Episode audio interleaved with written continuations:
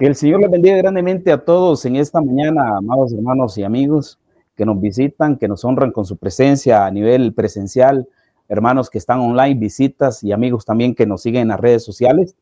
Eh, en esta mañana Dios nos envía un mensaje, un tema bastante interesante e importante para nuestras vidas y para nuestros hogares, para nuestras familias, para nuestro entorno en el trabajo, pero mayormente también en el entorno de la iglesia. Hablamos en la iglesia general, a nivel global y mundial.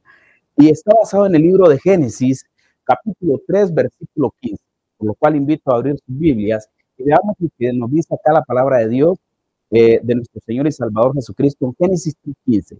Y dice así, y pondré enemistad entre ti y la mujer, y entre tu, tu simiente y la simiente suya.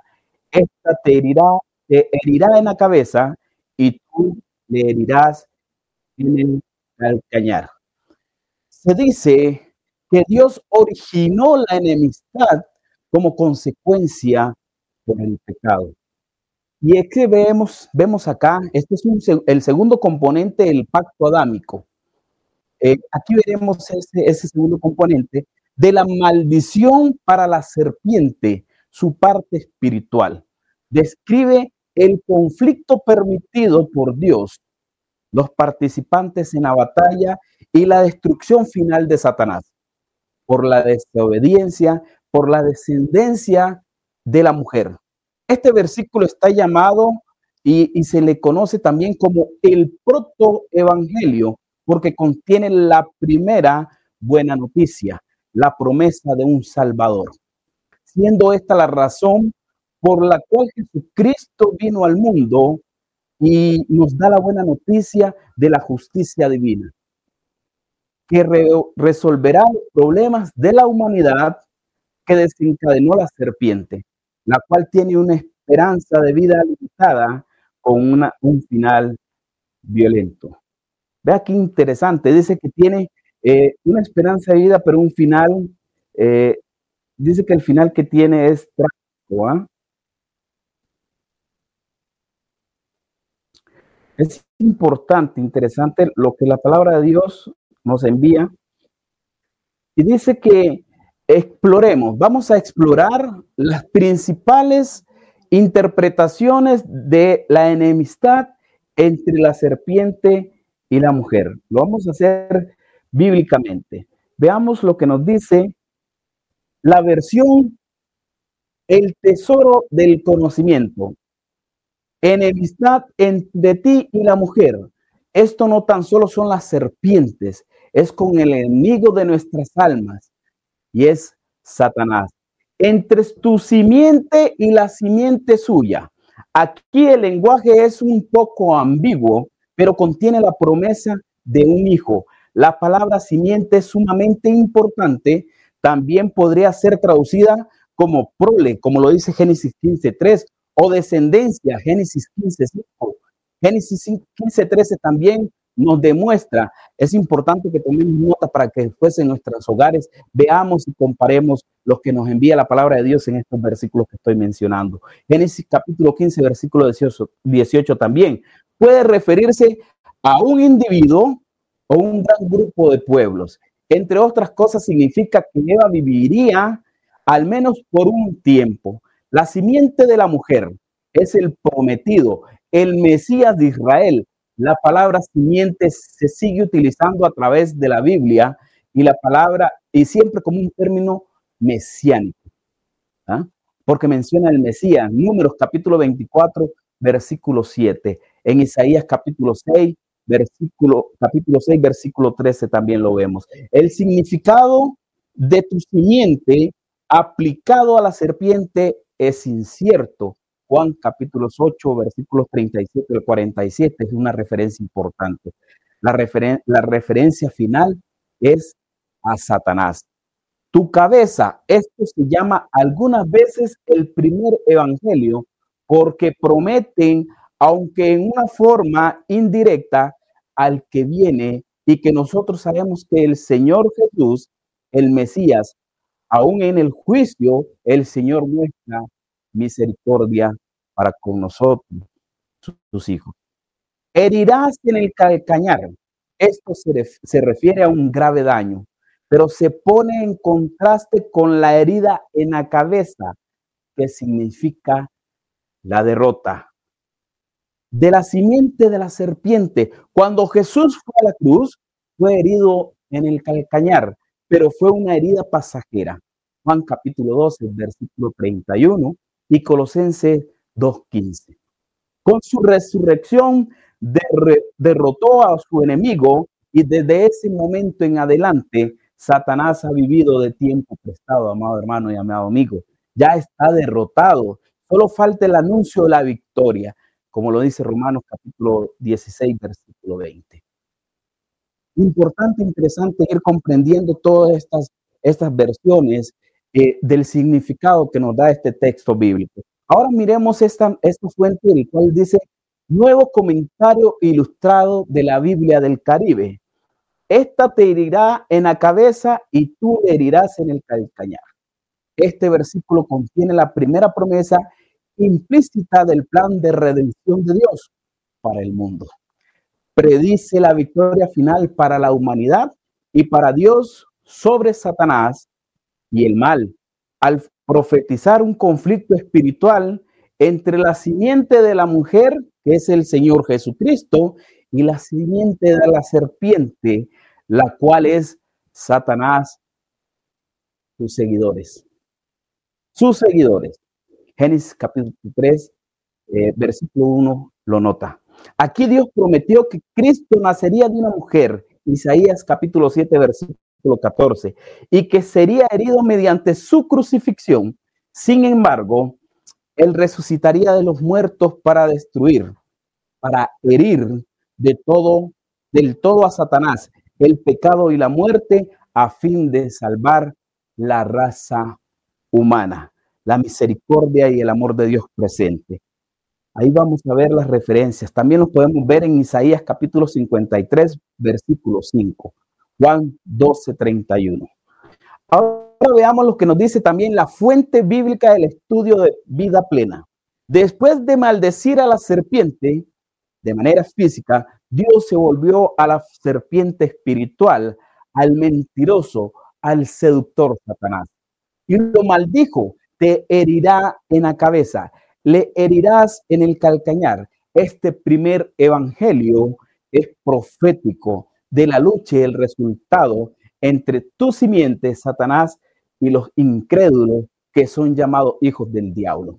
En Juan capítulo 8, versículo 44 lo vemos. Y la simiente de la mujer, Cristo, descendiente de Eva y aquellos en él, que comenzó en el huerto en medio del pasaje de la maldición, resplandeció un mensaje de esperanza. La descendencia de la mujer designada como esta es Cristo, que un día derrotará a la serpiente. Satanás podría solo herir el calcañar de Cristo o hacerlo sufrir, mientras que Cristo le herirá en la cabeza a Satanás, lo destruirá de un golpe fatal. Pablo, en un pasaje que, que fuertemente evoca Génesis capítulo 3, versículo 1 al 24, alentó a los creyentes en Roma también y Dios y el Dios de paz aplastará en breve a Satanás vuestros pies. Romanos capítulo 16, versículo 20. Los creyentes deberían darse cuenta de que están participando en el aplastamiento de Satanás porque junto con un Salvador y debido a su obra consumada allá en la cruz, ellos también pertenecen a la simiente de la mujer, para más cerca de la destrucción de Satanás. Ahora veamos lo que nos dice la Biblia del estudio de Mar Actur. Dice lo siguiente, su descendencia, es decir, la descendencia de la mujer en general. Sin embargo, la versión griega de la Septuaginta ha colocado aquí un pronombre masculino, el cual dice, él te aplastará la cabeza, con lo que habría que atribuir la victoria a un individuo especial dentro de la descendencia de la mujer. Así las cosas, la tradición cristiana ha visto en este descendiente especial una velada referencia del Mesías o al Mesías en su lucha contra Satanás, representado en la serpiente, y su victoria final sobre las fuerzas del mal. Veamos ahora la traducción del nuevo mundo. Enemistad. La idea que aquí es la hostilidad personal. Podemos verlo también en Números capítulo 35, versículo 1. Ezequiel, versículo, capítulo 5, 25, perdón, y versículo 15. Igual Ezequiel, capítulo 35 al 5. El juicio se dirige hacia, hacia, hacia Satanás. Este versículo describe el mayor conflicto de la historia y las condiciones de victoria. Ha sido llamado el protoevangelio, es decir, el prototipo del evangelio, porque este contiene el anticipo de la promesa de un redentor. La simiente de la mujer que daría un golpe mortal a la cabeza de la serpiente. Nuevamente, Romanos capítulo 16, versículo 20. Tu simiente, es decir, la simiente de la serpiente, que son los incrédulos, los que siguen a Satanás, todos, igual que los ángeles que quisieron hacer eh, que, en ellos presumían derrotar a Jesucristo, al Rey de Reyes y Señor de Señores, al Todopoderoso, más los de la tierra, los de la, los de la humanidad, que son también hijos de Satanás, que más adelante lo vamos a ver. Te herirá en la cabeza. Cristo hirió a Satanás fatalmente con su victoria allá en la cruz, haciendo posible la redención de los pecadores que lo vemos en Hechos capítulo 2, versículo 14 al 15. La herida del calcañar se refiere a la crucifixión y a los otros sufrimientos de Cristo a causa del pecado que Satanás ayudó a introducir a la raza humana. Veamos lo que nos dice la Biblia de las Américas. Entre tu simiente, la descendencia espiritual de Satanás, Juan capítulo 8, versículo 44 y Efesios 2 y la simiente suya, los que están en familia o en la familia de Dios. Esta, él, una persona entre la simiente de la mujer, a saber, Cristo, golpearía mortalmente la cabeza de Satanás en la cruz, mientras que Satanás, tú herirías el calcañar de Cristo, le harías ir. Y hemos visto este sufrimiento que Jesucristo eh, estuvo cuando eh, en sus años, sus 33 años de vida en la tierra, él fue perseguido igual que los cristianos, él fue tentado 40 días. Eh, Satanás, incluso en la cruz, lo hirió, lo hizo sufrir, pero nuestro Señor y Salvador Jesucristo nos cautivó. Entonces veamos qué interesante ver todas estas traducciones, todos estos conceptos acerca de, de cómo eh, nos da a entender la Biblia, nos enseña la palabra de nuestro Señor Jesucristo, eh, eh, los principales, las principales interpretaciones de la enemistad entre la serpiente y la mujer, que eso se inició allá en el huerto del Edén, pero que Satanás vino a sembrar esa enemistad entre cada uno de nosotros, entre la mujer, el hombre, sus hijos, su familia, sus hogares. Ahora vamos a ver la batalla entre Cristo como el hijo de la mujer y Satanás como serpiente y su descendencia. Batalla en el cielo. Hoy en día oímos muchos hablar acerca de la guerra contra el terrorismo. Oímos hablar de una guerra llamada el Jihad, una guerra en Palestina, amenazas de guerra en Corea del Norte. Nunca en historia ha habido tal hora, hora de guerra a través de la tierra. Y ya estos conflictos, amados hermanos, son incontables. Y han dado demasiado en el tiempo que tenemos acá la humanidad.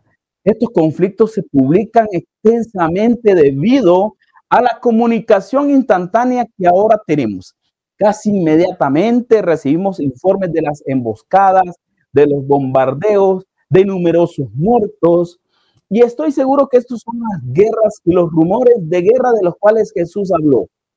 Y así como Cristo profetizó, los corazones de la gente están fallando, los corazones nuestros están fallando por el miedo. Las guerras que vemos están causando terror a través de la tierra. Por eso, estas guerras entonces, eh, unas caramuzas de menor importancia, son simplemente síntomas de una guerra mucho mayor. Ves que es realmente eh, una sola guerra está ocurriendo y esta guerra, sobre todas las guerras, está ocurriendo en el cielo, en una guerra entre Dios y el diablo. Esta guerra fue declarada hace iones. Cuando hablamos iones, estamos hablando de millones de años de inicio. El Apocalipsis nos dice, Miguel y sus ángeles luchaban contra el dragón, luchaban el dragón y los ángeles. Apocalipsis 12:7. El dragón representa a Satanás y a todos los ángeles caídos él engañó, mientras que el cielo, Lucifer reunió a todas las hordas angélicas a rebelarse contra Dios. Él quiso usurpar la autoridad de Dios y asumir el control eh, de su trono. Pero el diablo perdió aquella primera batalla. El dragón no prevaleció ni se halló ya lugar en ello, para ellos en el cielo. En Apocalipsis 12:8 lo vemos. Dios le dijo, no hay lugar para ti aquí en mi presencia. Y lo echó del cielo junto con los ángeles que se habían revelado con él. Fueron hundidos en un mundo que la Biblia dice era vacío y sin forma. Ahora Satanás había engañado a esos ángeles que lo siguieron. Y cuando Dios creó la humanidad, Satanás determinó engañarlos también. Sí, él no podría, eh, no podía ser Dios. Él no conseguiría venganza destruyendo la simiente de Dios. Por eso él comenzó esta guerra en el huerto del Edén contra el primer hombre y la primera mujer. Primero Satanás tentó a Eva y luego a Adán. Y cuando él causó su caída, Parecía que él había ganado una gran victoria. Ahora el paraíso fue cerrado al hombre. Satanás y hordas se habrían recreado en aquella victoria y la batalla que ellos habían emprendido fue una declaración de guerra contra Dios y contra toda su simiente. Todavía hay una guerra que está ocurriendo en el cielo pero Satanás no pelea esta guerra desde el cielo, ni del infierno. No, Satanás cayó en el vacío sin forma, fuera del cual Dios creó la tierra. Y una vez que Dios creó al hombre para habitar la tierra, Satanás instaló y se instaló y se sentó en el poder aquí, en la tierra. La escritura aclara esto muy bien. Ni se halló ya lugar para ellos en el cielo. Cuando el dragón vio que había sido arrojado a la tierra, ay de los moradores de la tierra y del mar, porque el diablo ha descendido a vosotros con gran ira. Qué terrible para nosotros la humanidad. Ha descendido el diablo a vosotros con gran ira. Y lo demostró desde el inicio con Adán y Eva. La rebelión de Satanás no tomó sí a Dios por sorpresa. Aunque antes de la fundación del mundo Dios ideó un plan de guerra para derrotar a Satanás. El Señor crearía el hombre en su propia imagen y semejanza. Y él permitía que el hombre tuviera una voluntad libre. Por lo tanto, el hombre sería probado. De hecho, la eh, colocaría en el mismo medio de campo de batalla. Nos colocaría en el mismo medio de batalla, cerca de la estructura del poder de Satanás. El hombre fracasó aquella primera en la batalla que Satanás ganó en el Edén contra el hombre, contra la humanidad. Y a partir de aquel momento, el diablo continuó y ha continuado engañando a los hombres a nivel mundial. Y cuando hablamos en este, de este hombre que dice aquí, estamos hablando también de la mujer en su estructura general. Durante el tiempo de Noé, Satanás tuvo un éxito en engañar al mundo entero. De toda la población de la tierra, ocho almas fueron salvadas. Pero solo ocho almas escucharon también a Noé. Esto siguió por siglos mientras Satanás engañó a naciones enteras. Él llevó a cabo su poder sobre Egipto antiguo, sobre Sodoma y Gomorra, y por un gran tiempo, aún sobre el pueblo escogido de Dios, el pueblo de Israel. De hecho, es desalentador leer la historia de Israel en esta, en esta guerra entre Dios y Satanás. A partir del mismo instante que Dios puso su mano en Israel, el diablo lo reconoció. El Señor realizó obras sobrenaturales para su gente, para su pueblo, para su nación. Les rescató con milagros, le dio grandes revelaciones de, de su amor. Y a pesar de todo, por 40 años después del éxodo, Satanás incitó a la rebelión, la idolatría y la sensualidad entre Israel. Él trajo prostitutas entre ellos, homosexuales, profetas poseídos, demonios. Veamos cómo hace Satanás y lo que ha hecho. Finalmente, cuando llegó el tiempo para entrar en la tierra prometida, solo dos israelitas quienes salieron de Egipto escaparon a su engaño, Josué y Caleb. De nuevo, Satanás se habría recreado con eso. Parecía que cada batalla iba a su manera y seguía ganando victorias por su decepción demoníaca. Él tomó posesión de todas las naciones que rodeaban Israel, los babilónicos, los filisteos, los moabitas, los hiitas, las cananitas y los reinos del norte son norteños. Finalmente, Satanás enfocó su vista en los hijos sobrevivientes de Israel. Encuentro totalmente eh, desconcertante este capítulo en la historia de Israel. Piénselo y, piénsalo bien. Eh, esta gente había visto morir a sus padres bajo el juicio allá en el desierto. Habían visto a sus padres y abuelos sucumbir a muertes horribles. De hecho, por 40 años esta generación joven había ido de entierro a entierro, enterrando a sus ancianos a diestra y siniestra. Pero a pesar de atestiguar todas estas cosas, aún así se volvieron a la adoración demoníaca de los ídolos. Qué lamentable. Por siglos después, Satanás gozó victoria tras victoria sobre la simiente de Dios. Él poseyó a los reyes de Israel desde Acab a Jeroboam y Manasés, hombres malvados que derramaron sangre inocente libremente.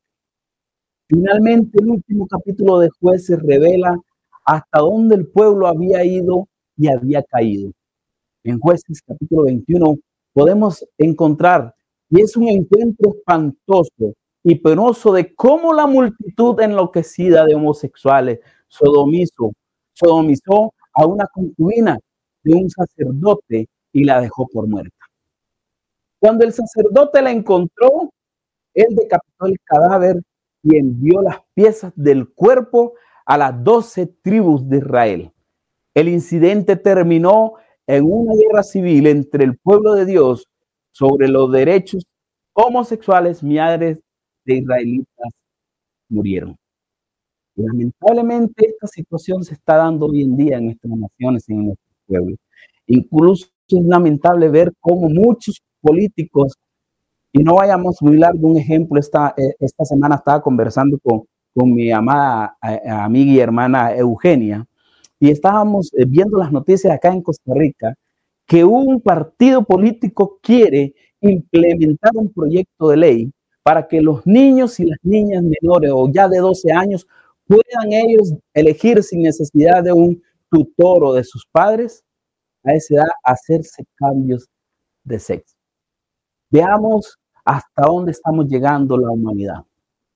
estamos convirtiendo y seguimos siendo los enemigos de Dios. Porque el que no está con Dios y no hace la voluntad de Dios, somos enemigos de Dios, igual que Satanás y sus ángeles. Les digo que este es el, este es el diseño de Satanás para cada generación. Él tuvo éxito en traer abajo toda la adoración verdadera de Israel. Para el final de jueces, hombres, mujeres, niños habían sido prácticamente eh, tomados por Satanás. Dice que eh, él tuvo éxito en traer abajo la adoración verdadera del pueblo de Israel para el final de jueces, hombres y niños habían tomado su propio camino. Vean que cómo es el tema. Mujeres y niños, no hablamos de hombres, mujeres y niños habían tomado su propio camino. Y eso es exactamente lo que Satanás está alcanzando ahora en la actualidad, en nuestra generación. Él está tratando de proscribir la Biblia, haciéndola parecer totalmente irrelevante y sin importancia. Se anima a cada uno que interprete la palabra de Dios a su manera. Es un engaño que sale del mismo infierno. Lo cierto es, había un rey de Israel al final de los jueces. Ese rey era Satanás. Él gobernó no solamente el mundo pagano, pero la nación elegida de Dios también.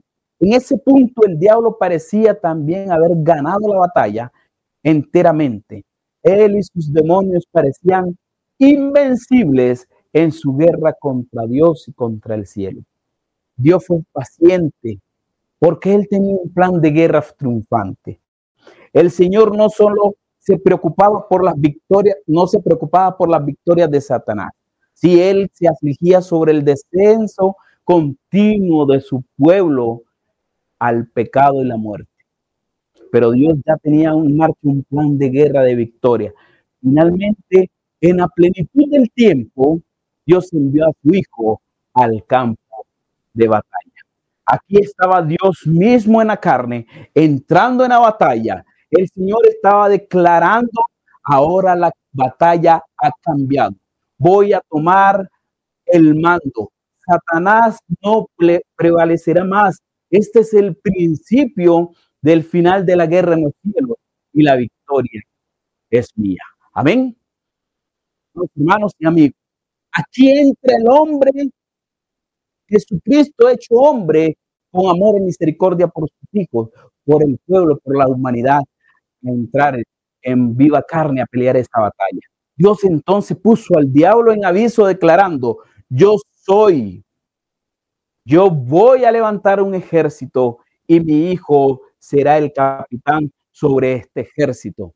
Él va a tener una iglesia santa y esa iglesia será un fundamento, una piedra. Jesucristo, el Hijo de Dios. Gloria a Dios. Cuando el nacimiento de Jesús ocurrió en Belén, estremeció todo el campamento de Satanás. Cada demonio gritó. Y también vemos el ejemplo de Herodes que manda matar a todos los niños todos los gobernantes esperados porque escuchaban la llegada de un Mesías, de un nuevo rey. Este Hijo de Dios, Él nos va a quitar todo nuestro poder y dominio y va a gobernar y reinar como rey. Nosotros no podemos vencer a Dios en el cielo. ¿Cómo podemos ganar esta batalla? Dijo, tenemos que matarlo en la cuna los emisarios del diablo intentaron destruir al niño. Aquí la escritura dice que mataron a cada niño masculino bajo cierta edad a través de esa región. Todo era una tentativa de matar a Jesús, pero esta era una batalla que Satanás no podía ganar. Dios iba a prevalecer. En su tiempo elegido, Dios plantó una cruz exactamente en el centro del campo de batalla. En esa cruz, él puso a su hijo. La sangre de Cristo se derramó sobre el campo de batalla. Y gota a gota comenzó una inundación poderosa, limpiadora, poderosa para salvar, para lavar los pecados de la humanidad. Esta hora Jesús se lanzó un grito que tronó a través de la creación. Consumado es. Cuando Satanás y sus demonios oyeron esto, temblaron y se sacudieron, se dieron cuenta que todo había terminado. Debieron haber chillado. Se acabó. El Hijo de Dios nos ha pisoteado. Nos avergonzó a la vista de todos. Él nos ha robado de, nos ha robado de todo poder que teníamos sobre la humanidad, sobre la gente. Ya no podemos hacer a nadie que está bajo su sangre. Tres días más tarde se escuchó otro grito poderoso. Cristo ha resucitado. Esta era la hora más oscura de Satanás. En un instante la guerra cambió de repente. El Apocalipsis lo describe de esta manera. Entonces oí una gran voz, gran voz en el cielo que decía, ahora ha venido la salvación, el poder y el reino de nuestro Dios y la autoridad de Cristo, porque ha sido expulsado el acusador de nuestros hermanos, el que los acusaba delante de nuestro Dios día y noche. Ellos lo han vencido por medio de la sangre del cordero y de la palabra del testimonio de aquellos que menospreciaron su vida hasta la muerte. Apocalipsis capítulo 12, versículo 10 y 11. Qué poderosa la palabra de Dios y el poder de nuestro Señor y Señor Cristo Redentor. ¿Cuál fue el poder que Satanás perdió en ese instante? Fue la habilidad para acusar a cualquier persona que hubiera sido limpiada por la sangre de Jesús. El diablo no podría tener a un creyente en cadenas de culpabilidad, miedo o condenación. Él fue robado de todo poder para engañar y destruir a los que vienen por, por la fe en el sacrificio de Jesucristo, a los que viven, a los que vivimos por la fe. Él no tenía y no tiene más dominio sobre cualquiera que confía en Jesucristo, en Dios Todopoderoso. Dios estaba haciendo una declaración legal a todos los que creían en su Hijo. Ha sido libertado el del poder del diablo. Él no puede decirte, si confías en el poder de la sangre de Jesucristo, no hay poder debajo del cielo que pueda llevarte abajo. Ahora habían dos reinos. Primero está el reino de Dios y de sus hijos y Cristo, y segundo estaba el reino de Satanás, de sus ángeles caídos. Un reino era un reino de luz, el otro un reino de oscuridad. Hemos visto ya cómo el diablo intentó robar el reino del cielo a través de la historia. Ganó victorias en el tiempo de Noé, durante los años de Israel en el desierto y en época de jueces, pero Cristo prevaleció sobre todo. Aquí es donde volvemos a Apocalipsis capítulo 12, versículo 2. Ay de los moderadores de la tierra y del mar, porque el diablo ha descendido a ustedes con gran ira, sabiendo que tiene poco tiempo, este tiempo corto. Comenzó en el Calvario, de entonces Satanás se ha enfurecido aún más y se vuelve aún más iracundo mientras más se acerca el tiempo del juicio. Algunos versos más adelante se menciona una mujer, la serpiente eh, arrojó de su boca tras la mujer agua como un río para que fuese arrastrada por el río. Creo que esta mujer es la novia de Cristo y realmente triunfante. La escritura dice que este remanente será compuesto de un ejército poderoso que ningún ser humano puede contar. La iglesia de Cristo incluirá a cada persona a través de la historia que ha hecho a Jesús su Señor. Luego leemos, el dragón se llenó de ira contra la mujer y fue a hacer guerra contra el resto de la descendencia de ella. Los que guardan los mandamientos de Dios tienen el testimonio de Jesucristo. Si Satanás está enojado con cada creyente, con cada hijo de Cristo Jesús, con cada uno de nosotros, de ustedes que están ahí sentado en este momento con cada uno de los que están viendo la transmisión. Pero si Él se atreve a tocarnos, Él toca a la niña de los ojos de Dios. Gloria a Dios. Lo que vemos ocurrió en el mundo ahora es el intento final de Satanás por destruir a la novia de Cristo. El diablo ha publicado un grito desafiante de batalla y él está lanzando todo un arsenal para intentar traer abajo los elegidos de Dios. Y sí, ahora vamos a esta historia triste que tenemos en la actualidad. Describimos la enemistad entre los hijos de la serpiente cualquier persona que no sigue a Cristo, aunque sea cristiano. Y los hijos de la mujer que son discípulos de la simiente de Jesús, de ella. Aunque seamos cristianos, lamentablemente, muchas veces nos comportamos como el pueblo de Israel y somos enemigos de Dios, de nuestros hermanos. Somos enemigos entre nosotros, nuestros familiares, la madre con la hija, la hija con la madre, el padre con el hijo, el hijo con el padre, el compañero con el otro compañero de trabajo y el hermano con aquel hermano que está a la par en este momento, ahí en el templo que está en nuestra misión. Somos enemigos. Qué lamentable cuando entramos también en este entorno, cuando esta enemistad llega a nuestra casa, a nuestros hogares, a nuestra iglesia. El objetivo principal del diablo siempre fue dividir, separar a los esposos, destruir a los hogares, dividir a la iglesia, sacarnos de la iglesia. ¿Cuántos de nosotros, de nuestros hermanos, hoy en actualidad están fuera de la iglesia? ¿Cuántos se han apartado su vista de nuestro Señor y Salvador Jesucristo? Grandes hombres, misioneros, predicadores, grandes discípulos de Dios, hoy están allá afuera porque Satanás ha inculcado eso y esa división. Ha empezado a dividir a la iglesia, a las congregaciones. Él ha querido dividirnos de otros cristianos y alejarnos de Dios. Su principal arma es la mentira. Mientras en contra de Dios, las mentiras en contra de Dios, en contra de otros, en contra de nosotros mismos. Si estamos viviendo un ataque del enemigo y tratamos de solucionarlo, en la carne enfrentamos al enemigo en su territorio y vamos a perder. Si nosotros enfrentamos al enemigo en su terreno, y que es la carne, pues lamentablemente, amado hermano y amado amigo, vamos a perder. Hay poder, eh, hostilidad entre tú y la mujer. El lenguaje de este pasaje indica un, un conflicto de vida o muerte que padecen los combatientes.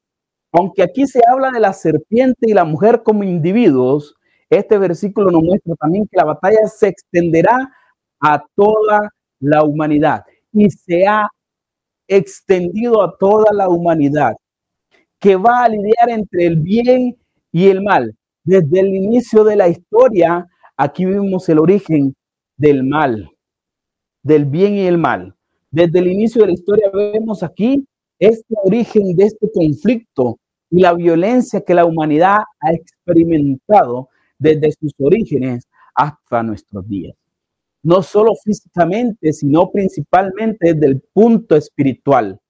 Hoy en día somos bienaventurados porque el misterio del conflicto humano con el poder espiritual del mal, eh, que estaba oculto en el Antiguo Testamento, fue desenmascarado en el Nuevo Testamento en Él, en Jesús nuestro Dios y Salvador. Él revela que Satanás es quien está detrás de la serpiente. Romanos capítulo 16, versículo 20. Apocalipsis capítulo 20, versículo 2. Y en Él es el Salvador a través de la descendencia de Eva. Gálatas capítulo 4, versículo 4.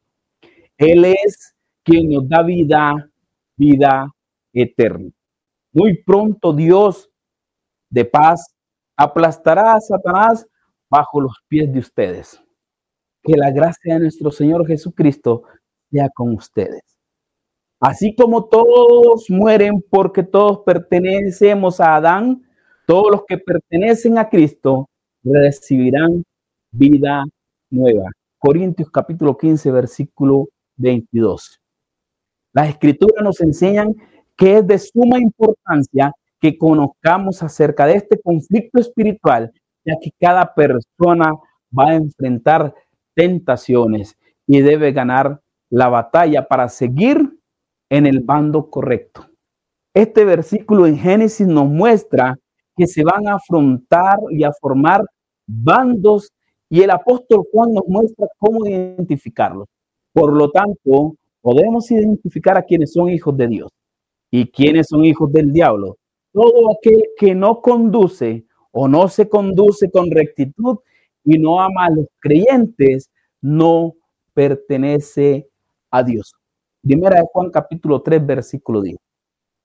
Es Jesús quien nos explica quiénes pertenecen a la descendencia, entre tu descendencia, descendencia de Satanás, entre los que se encuentran agentes del demonio y todos los hombres incrédulos, carnales y malvados. Todos los hombres, todos los hijos de Dios, todos los cristianos, quienes también están en apostasía espiritual al abandonar a Dios y seguir el camino del diablo con los valores del mundo. Jesús dice a los fariseos, pues ustedes son hijos de, de, su padre el diablo y les encanta hacer las cosas malvadas que él hace. Él ha sido asesino desde el principio y siempre ha odiado la verdad, porque en él no hay verdad. Cuando miente actúa de acuerdo con su naturaleza, porque es mentiroso y el padre de la mentira. Juan capítulo 8, versículos 44. Y es que no solamente lo dice a, los fariseos, lo dice a nosotros, los cristianos en la actualidad, a su iglesia, a todos que nos comportamos con maldad. Todo aquel que se aparta. El apóstol Juan también nos muestra que la descendencia del diablo empezó con uno de los hijos de Eva. No debemos de ser como Caín, quien pertenecía al maligno y mató a su hermano. ¿Y por qué lo mató? Porque Caín hacía lo malo y su hermano lo recto.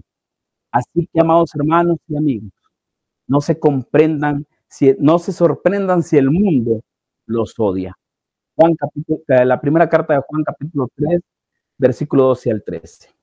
Como el diablo es el padre de la mentira, él engañará al mundo entero a través de su semilla el falso Mesías, el anticristo será el hombre del pecado, con una naturaleza sobrenatural y satánica que vendrá al final de los tiempos, en lo que se conoce como el periodo de las tribulaciones. En Apocalipsis capítulo 3 se habla del anticristo, la primera bestia, y los falsos profetas, la segunda bestia, que junto con Satanás forman la triada satánica descrita en Apocalipsis capítulo 13. Con los milagros que se le permitió hacer en nombre de la primera bestia, engañó a los, todos los que pertenecen a este mundo. Les ordenó que hicieran una gran estatua a la primera bestia, la que estaba herida de muerte y después volvió a la vida. Luego se le permitió dar vida a esta estatua para que pudieran hablar. Entonces la estatua la bestia ordenó que todo el que se negara a adorarle moriría. Apocalipsis capítulo 13, versículo 14 al 15. Ahora sí enfrentamos al enemigo en su territorio. Enfrentar al enemigo en su territorio es, amado hermano y amigo, tratar de explicar lo que pasó o lo que queremos decir. Echarle la culpa a la otra persona, al otro hermano, al otro amigo, al otro cónyuge, al otro hermano, caer en el ciclo interminable de peleas en donde ninguno está dispuesto a ceder, debatir, discutir o tratar de razonar con las personas que no quieren razonar, pelear o defendernos en las redes sociales. Esto está de moda en la actualidad, en las redes sociales, los videos en TikTok, las discusiones, faltas de respeto por el padre, el hijo, la madre, y no llegan a ningún acuerdo de solución. Controlarle a todo el mundo lo que pasó, se crea ambiente de murmuración. Abrir nuestro corazón con todas las personas Creer que si una persona le habla a mi marido, a mi esposa, va a cambiar.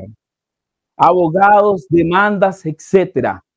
No perdamos el tiempo enfrentando al enemigo en su territorio. La única manera de derrotarlo es desde el monte de Dios. Las armas con que luchamos no son del mundo, sino que tienen el poder divino para derribar fortalezas. Segunda de Corintios capítulo 10, versículo 4. Ahora, ¿cómo enfrentar al enemigo? La salvación es el primer nivel. Somos salvos por gracia, por medio de nuestra fe. Pero tenemos que acercarnos a Jesucristo. Amado amigo, amada visita que estás en esta mañana, Jesucristo te está haciendo un llamado para que tengas este primer nivel, para que seamos salvos, por gracia, por fe, por amor. Hay que estar sí, primeramente cimentado o crecer, dejar al viejo hombre, al viejo hombre y nacer de nuevo. Dios te invita en esta mañana a hacerlo. Ahora también nos invita a tener seguridad de nuestra salvación, conocer nuestra posición, nuestra posición en Cristo. Lo que pasa es que muchos cristianos lo que hacemos es eh, no tenemos seguridad y por eso Satanás más fácil nos arrastra, porque no tenemos la seguridad eh, en la muerte, en el amor y la misericordia de Cristo, en su muerte, en su crucifixión.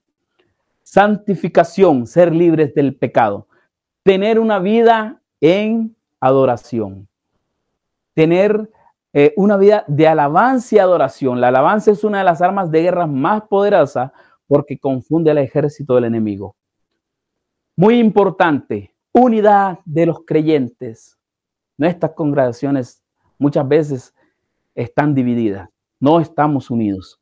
Destreza en la guerra espiritual. Los cristianos que están en este nivel ya no le tiran sus lanzas a los otros cristianos, sino a los demonios que han aprendido que el verdadero enemigo es el diablo. Usar bien la palabra de Dios. Preserva, preservar. Gálatas 6.9 nos lo dice.